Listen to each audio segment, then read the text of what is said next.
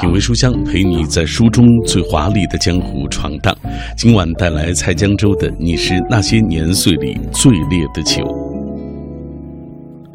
这本书一共讲了三十一个故事，每一个故事都如同一杯烈酒，你饮下去就懂得它的烈性，也能够明白它的火热。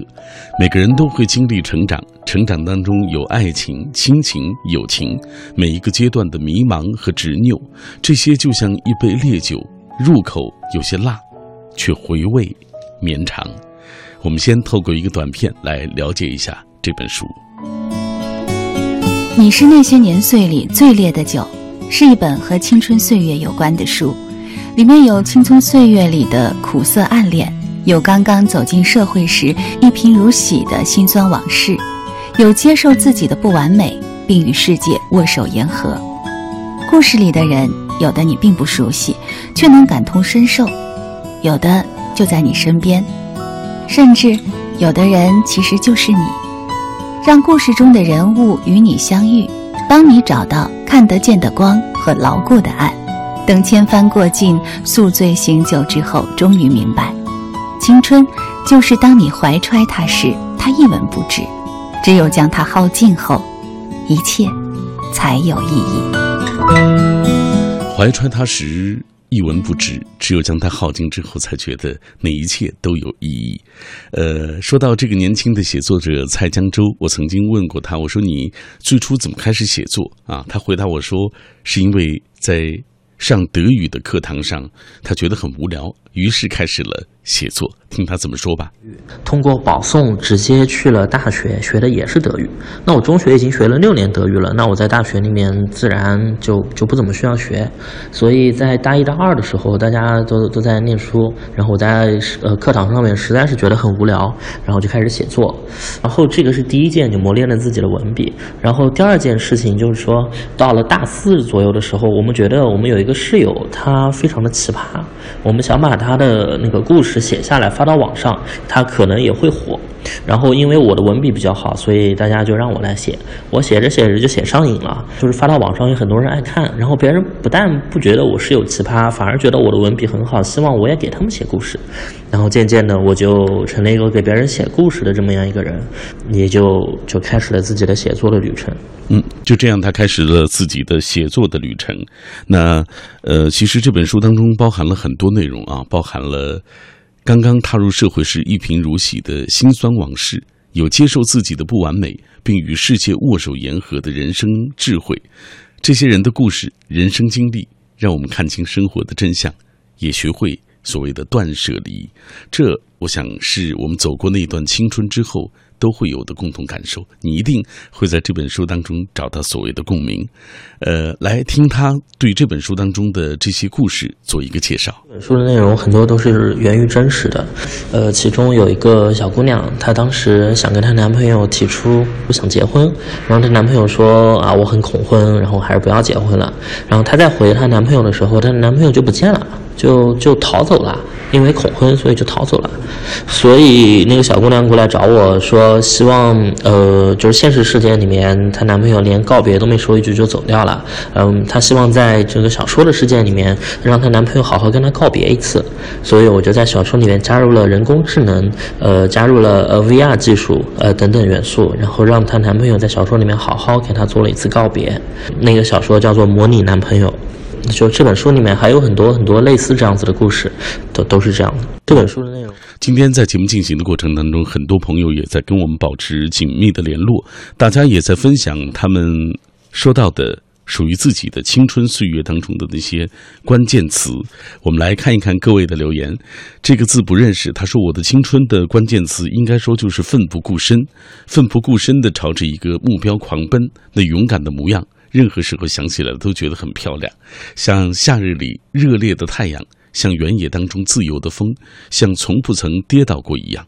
我永远深信，有些东西，冬天从我们身边带走了，但是春天还会还给我。就像我和我的梦想。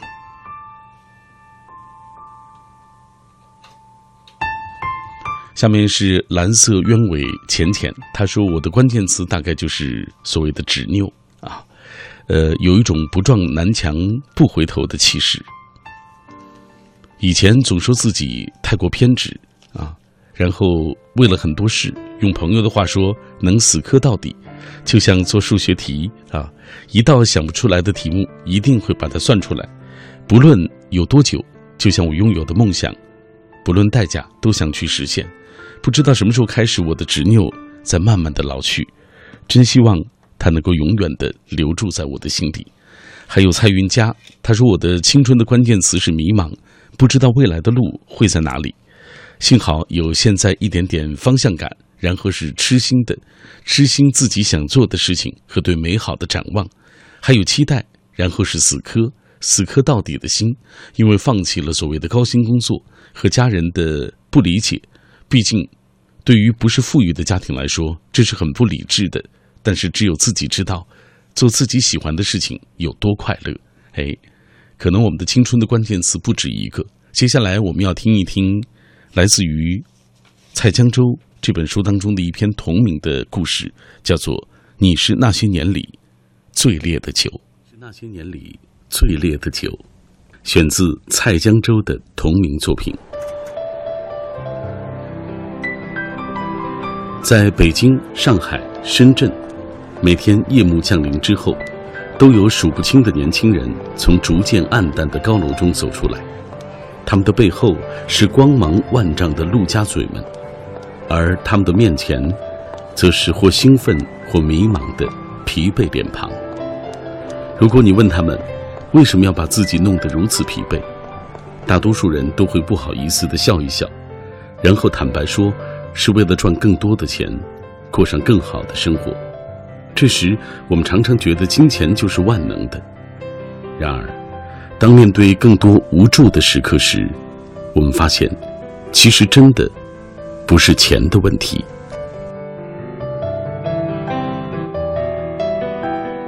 自从开始做公号以来。就变成大家心目中最好的垃圾桶。有个同事对我说：“人生特别无助，上班的时候一直工作，下班了回家，除了玩两盘游戏就是睡觉，学习也不想学，也不想娱乐，这样下去，放假还不如不放假。然而上班，也讲不上是多有趣的事情。”有一个看起来过得很精致的女性朋友同样这么说。她会在周末做上一顿可口的饭菜，会在社交网络上 P 出自己漂漂亮亮的照片，会养一束花，有许多大众化的爱好。虽然身边约会众多，却一直难以排解心中的无助。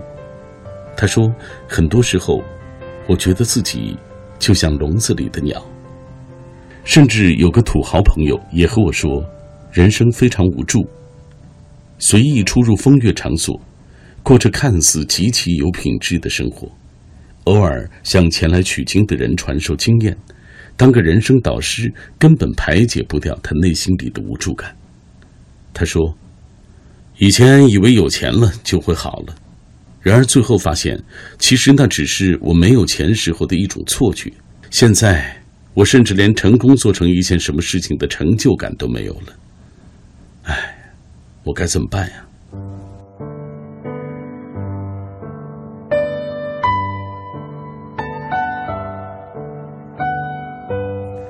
失去了目标感的人生究竟应该怎样过？是给自己设定新的目标吗？那如果人生就是一个接着一个的目标，我们为什么要活着呢？究竟有什么是我们自己真的想做的，而不是我们让自己强行做的？在很小的时候，我们常常以为自己可以改变世界，比如看到天桥上乞讨的老爷爷，街边辛苦的环卫阿姨。还有新闻里吃不上饭、上不了学的同龄儿童，都会暗暗地下决心，以后一定要创造一个更平等、美好的世界，让这些统统消失。那时，我们热得像火，会用十二分的热情投入到所能接触到的每一种生活里，乃至于在课堂上，当老师问起自己想做一个什么样的人时，会不加思索地回答说自己想做一个科学家。可以把世界建设得更美好。那时，我们高昂着头颅，身上散发着理想主义的光芒。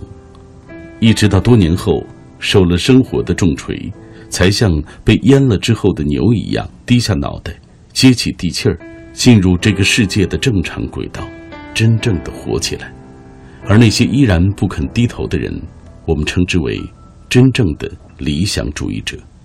比如，切格瓦拉，虽然他当过银行行长、工业部部长，还曾是中央政治局委员；虽然他出身名门，本可以安逸的在体系社会里过成一个富二代，但他依然抛弃掉这一切，为了理想投身到危险泥泞的革命汪洋中去。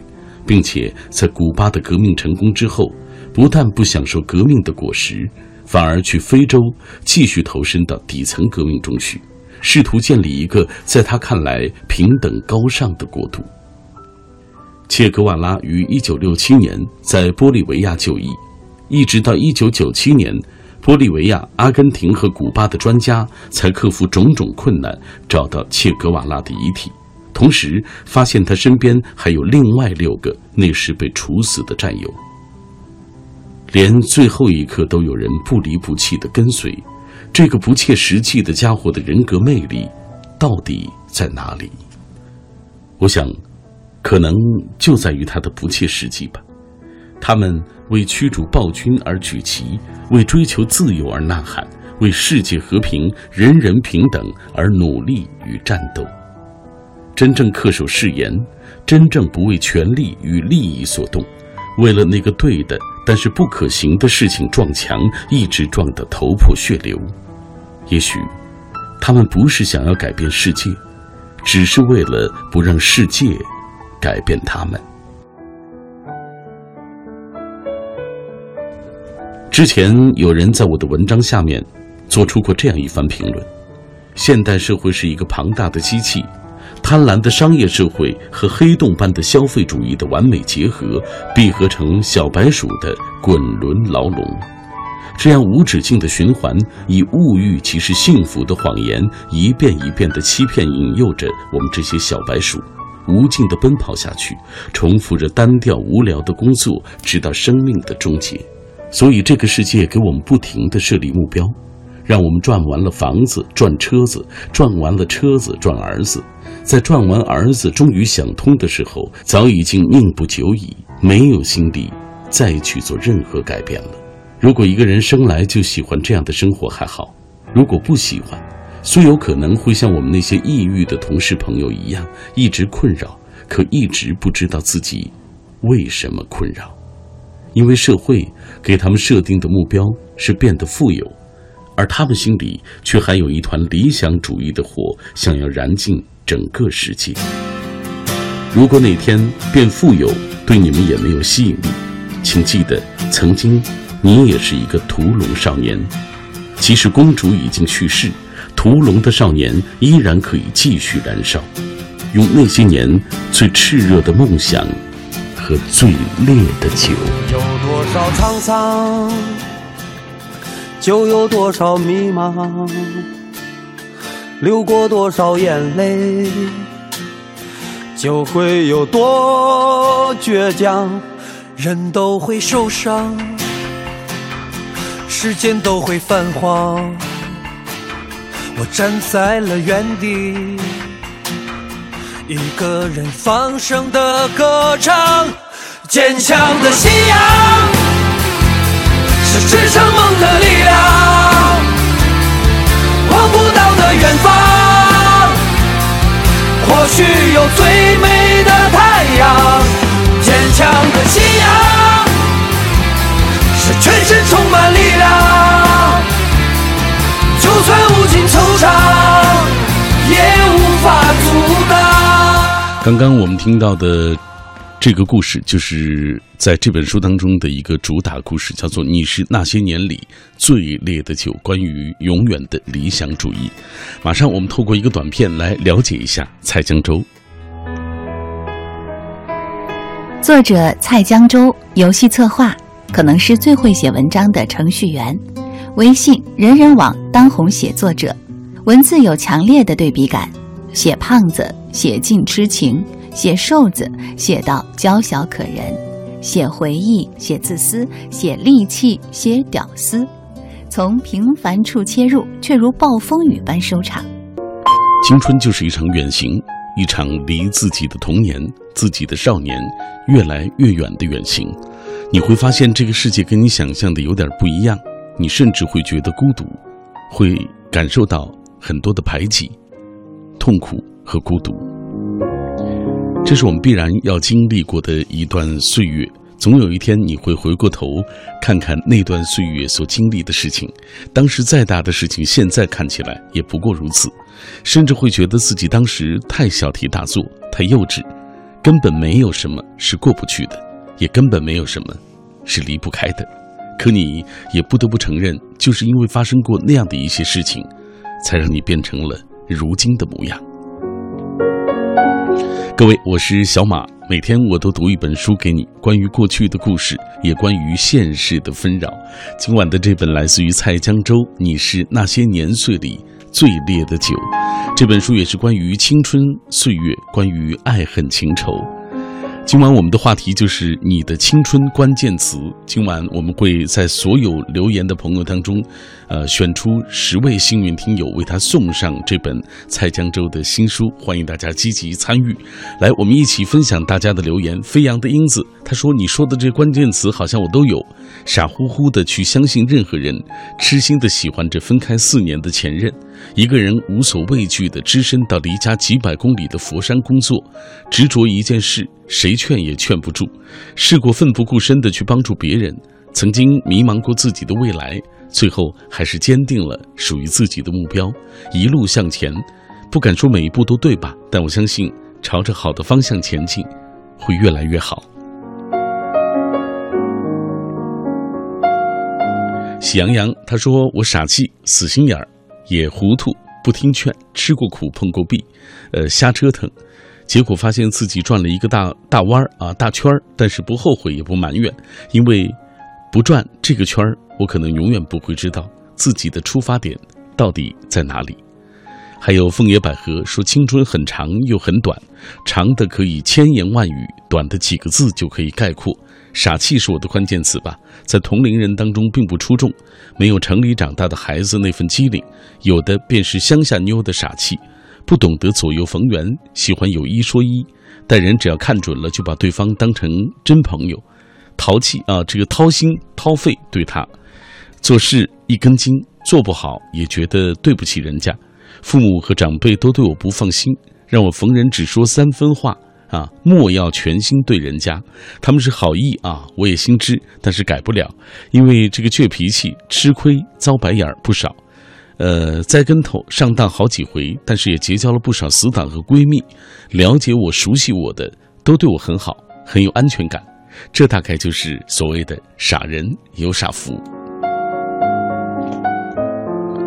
还有平凡蔚蓝风，我们看一看他的留言。他说：“傻气可能就是我的关键词。曾经天真的以为人家跟我说把我当女儿看待是真的，一切我认为的美好都在女儿出生之后。”瞬间破灭了，那时才明白，原来他们说的话不一定每一句都真情实意。幸好身旁有人鼓励自己，让我变得坚强。生活再苦再难，依然要笑对生活，迎难而上，执拗的相信，付出努力，多少都会有收获的。我也相信这一点，傻傻的付出一定会有满满的回报。橙子皮的蓝天说：“勇敢是我的关键词。一个人出发，走遍了那个陌生的城市，只为了和生命中曾经的男主角好好的告个别。那么勇敢的去爱一个人，去追求自己想要的东西，不畏惧会遇到什么阻碍。只要心还在，努力的跳动，那身体就应该勇敢的前行。多庆幸能那么不在乎结果的爱过一个人，因为有了他，才成就了今天的我。”还有甘肃糖糖，他说：“现在的我看不到自己未来的样子，迷茫的有些不知所措，发现自己在一夜之间长大，可是又会突然感到厌倦，觉得自己好累。听到一首老歌，就会突然想起一个人，曾经的他们，如今都还好吗？”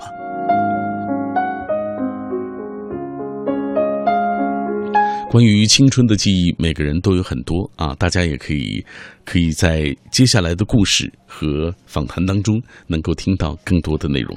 今天我们介绍这本书，来自于蔡江洲的《你是那些年岁里最烈的酒》。他说，用这本书，希望让他读到的人能够找到看得见的光和牢固的岸。愿你带着最微薄的行李和最丰盛的自己，在这世间一路。前行。有一种岁月像烈酒，虽然辣口，却无比炽热，哪怕消失很久，依然回味绵长。那就是我们都曾拥有过的青春。你是那些年岁里最烈的酒，讲述了不同人在青春岁月里的故事。故事大多充满了无畏、痴心、死磕与迷茫。让我们终于明白，青春就是不知疲倦的奔跑。愿你带着最微薄的行李和最丰盛的自己，在这世间流浪。希望这本书能够帮你找到看得见的光和那个牢固的岸。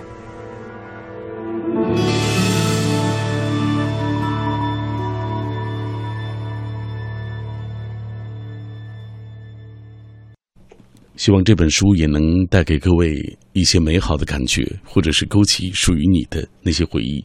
就像刚刚看到一个老朋友所写到的：“我把人生当中最好的七年的时光留在了北京。”接下来再读一段故事给你听吧，叫做《喜欢是海啸，爱是海》，是那些年里最烈的酒。有一种岁月像烈酒，虽然辣口，却无比炽热，哪怕消失很久，依然回味绵长。那就是我们都曾拥有过的青春。你是那些年岁里最烈的酒，讲述了不同人在青春岁月里的故事。故事大多充满了无畏、痴心、死磕与迷茫，让我们终于明白，青春就是不知疲倦的奔跑。愿你带着最微薄的行李和最丰盛的自己，在这世间流浪。希望这本书能够帮你找到看得见的光和那个牢固的岸。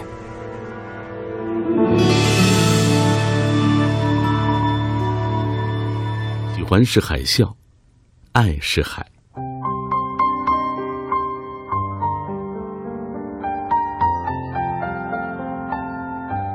自从喜欢上他了以后。麦小姐就没有正常过，她读她的每一条朋友圈，一个字一个字的读，比马丁路德翻译圣经时还要虔诚。她甚至问遍了自己的男闺蜜，她这样发究竟是什么意思？再细细的规划应该怎么引起他的注意。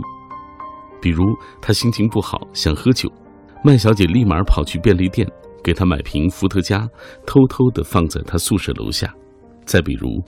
他心情不好，是因为在网店做销售业绩不好，于是他和他的朋友帮着硬生生的让那家小网店的业绩比往常提高了百分之三十，这让他一度觉得自己是一个商业奇才，差点就放弃学业出去创业了。比如他篮球比赛腿抽筋不能上场，麦小姐立马打电话叫朋友过来给他拉腿，一直到他重新上场比赛为止。他的朋友和他开玩笑说：“如果你是一个男人，那一定是天底下对女朋友最好、最浪漫的男人。”麦小姐心酸的点了点头，没有说话。有那么整整几十天，麦小姐的心情都是这样。这种情绪下的人容易烦躁，容易走神儿，却又始终无法放松，几乎没办法学习工作。如果恰逢下雨，那身体里的激素。会让我们更为烦躁，这种烦躁只有通过一次又一次的付出、牺牲和表达喜欢才能缓解。可每一次的付出都会让下一次的烦躁来得更为猛烈。麦小姐在这样的情绪下快疯了，她开始更加细致地看她的朋友圈，一遍一遍地分析究竟有什么是她喜欢的，然后买了匿名寄给她月饼、肉。打火机。有一天，他说想看雪，他找了很久才找到一个下雪的水晶球给他。他怕他知道，又怕他不知道。他在只有自己看得到的文字里无数次的告白，在深夜确定他睡了以后，开放给他看的权限，然后同样在一瞬间之后删掉，和不认识的人一次又一次的说着自己对他的喜欢。深夜给远方的过去的朋友打电话，本来不信星座，却把所有有关他们俩的星座研究了个遍。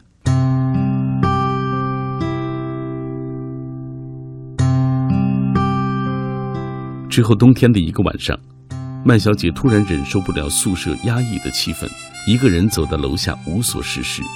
那天不是很冷，麦小姐鬼使神差的打开他的微信，鬼使神差的发现他今天不开心。像往常一样，他很自然的和他聊起天来。那男生说，他最近总是奇妙的收到一些东西，每天想这人是谁都想破了头。跑去问门卫的大爷，大爷就是不告诉他。他问麦小姐：“哎，你说我要不要去宿舍楼下蹲着看看是谁送我的呀？”我也不知道。哎，你要逮到了他，记得告诉我一声。谁这么无聊？是挺无聊的，感觉我被研究透了一样，有点害怕。两个人就这样有一句没一句的聊着。他说他学业不好，看不到未来。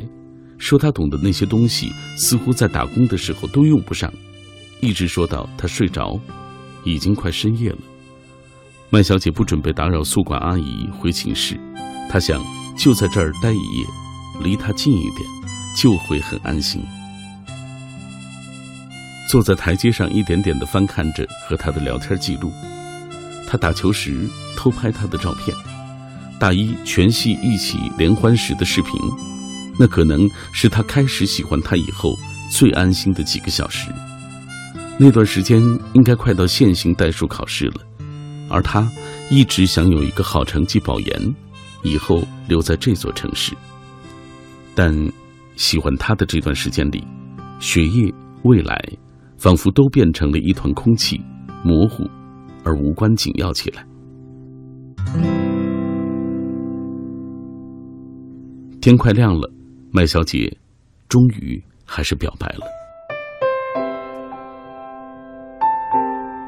一开始只是发了一个“其实我很喜欢你”，然后就关机。后来又觉得不够，于是小心翼翼的加上几句话，加上一个例子，加上一点过去的回忆，一些衷心的表白。我喜欢你四个字，打开了麦小姐对他感情的所有阀门。那些巨大的被压抑的情感，就像是海啸一样喷薄而出；那些原来默默做过的、不敢说的，此刻统统化为文字，转成电波，传到那栋宿舍楼四楼，他那放在床头的手机里。你还记得那天你说要喝酒，我就晚上换了衣服，跑了好几家便利店，才找到一瓶伏特加。我看到你室友说你拿回去了。他忍不住说起了为他做的一件事、两件事，越说越激动，越来越直白。我每天看到你，我都会把我的心情写下来，我还画了好多画，就这样一条接着一条，撤回了又发，发了又撤回，怕他看到，又怕他看不到。他比任何时候都期待着看到他的回复。他幻想着，他醒来看到一大堆的信息，感动的不知所以，然后问他怎么回事，下楼来给他一个拥抱。他觉得这是他应得的，就连一句“我也挺喜欢你”或者是我爱你，也是他应得的。然而，什么都没有，甚至连本来应该有的早安也没有。他想着。可能是他昨天聊天到太晚，睡过头。他想着，可能他回去睡一觉就好了。他把手机关了，又忍不住打开，看了看时间，又忍不住关了，然后又打开。在第五次关机后，麦小姐一头栽倒在自己的床上沉沉的睡去。失去意识之前她似乎看到一直苦等的微信上出现了正在输入的字样然后又消失了。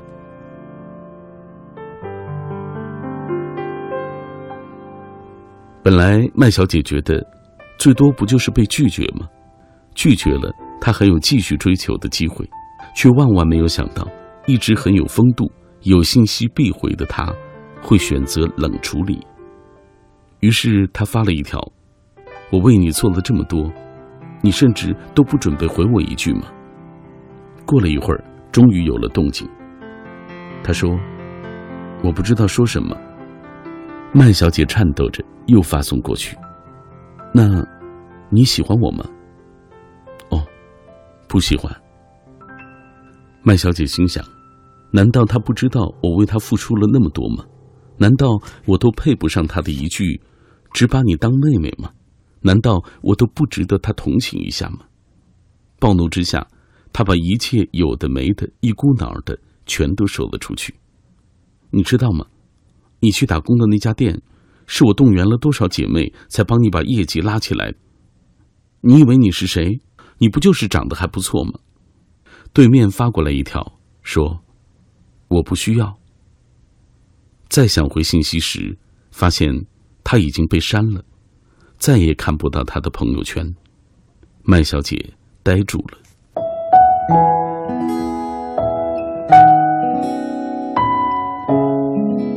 在看到他的那条说“只是手滑，马上加回来”的短信时，麦小姐满脸苦笑，一个人躺在床上发呆，脑海里闪过的全是有关他的事情。到底是什么时候开始喜欢上他的呢？大概是那次出去一起吃东西吧。那天下着雨，麦小姐把伞借给了忘了带伞的他，两个人共用一把。经过一个已经记不清是什么的建筑，他转过身来和他说话，那张侧脸在昏暗的灯光下像被刀削过一样。麦小姐觉得，自己似乎看到了一万颗太阳。其实麦小姐知道，男生喜不喜欢你是一眼就能看出来的。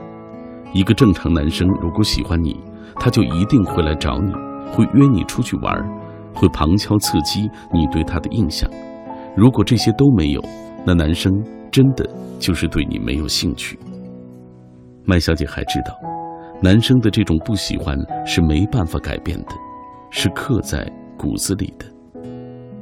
后来的日子，麦小姐当然也有过旁敲侧击，有过那些深夜里忍不住向他表白，又笑着说是开玩笑的日子。但时间长了，渐渐的也就放下了。后来。他们两人成了很好的饭友和电影搭子，一直到他自己被不喜欢的人追求，看到那人傻傻的付出，才意识到那段时间他做的事情，对他来说可能真的只是一种困扰。偶尔他也会想，如果当时他瘦一点、漂亮一点、矜持一点，是不是他真的会对自己感兴趣？那又是另一种生活吧。在清理电脑时，他看到自己当时为他写的长文。长文的结尾是：“这个世界上，如果有一种手术可以让我变成你喜欢的样子就好了；这世界上如果有一种药可以控制自己不喜欢你就好了。”麦小姐笑了笑，在最后加了一句：“喜欢是海啸，爱是海。”可人是孤岛。你是怎样和他们谈起我的？若有所思，还是一笑而过了？曾经寒风里的拥抱，是不是被泼了冷的水，记忆里冰封了，然后打碎了？你是怎样从爱情里走出的？觉得荒谬之后，将自己推翻了。曾经滚烫的言语，全部都是错的。你不肯承认是真的发生过。你就像没爱过我的陌生人一样。友好的走过来，对我。说 hello，表情里没有任何，没有烟火，没有闪躲，没有颜色，你就像从未爱过我，像爱生命一样，你竟然微笑着看我，对我说 hello。你的表情里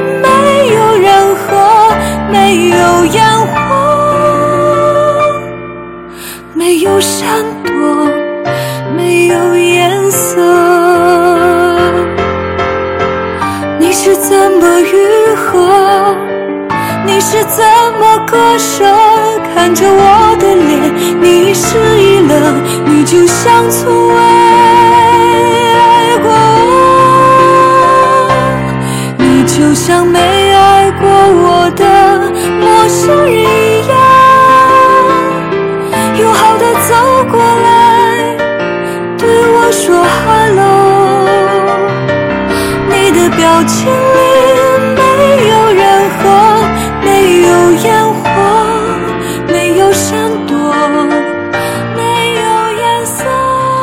但愿经历了青春的那些伤痛、迷惘，经历了世间的变幻无常，你我终将会变成巨人，谈笑风生，俯瞰那些过往云烟。各位，你听到的声音来自于小马主持的品味书香。今晚陪你一起来阅读的是《你是那些年岁里最烈的酒》，这是来自上海的一位年轻的写作者蔡江舟的首部文字集结作品。同步关注各位的留言吧。今天晚上我们请大家来说一说自己的青春关键词。小摩托百唱说：“你说的那些关键词好像我都有。我们之所以觉得青春多彩而美好，就是因为它的多面性，偶尔迷茫，偶尔犯傻，又可以为了喜欢的人和事奋不顾身，还可以梦想孤注一掷。在这个无知无畏的年纪里，一路跌跌撞撞，却又不曾后退过。我们总在期待，总在努力。”为了无怨无悔的青春岁月，也为了那些许下的美好的诺言。雨季痕说：“也许最关键的，对于我来说就是死磕到底，有一种不撞南墙不回头的劲儿。而我是那种撞上去也不回头的人。曾经因为一些小事跟父母生气了，一时冲动就离家出走。现在想来实在是不应该。出来工作之后，很多事情慢慢的理解，也在慢慢的磨平自己的棱角。”学会沉淀下来，希望迷茫过后可以遇见更好的自己。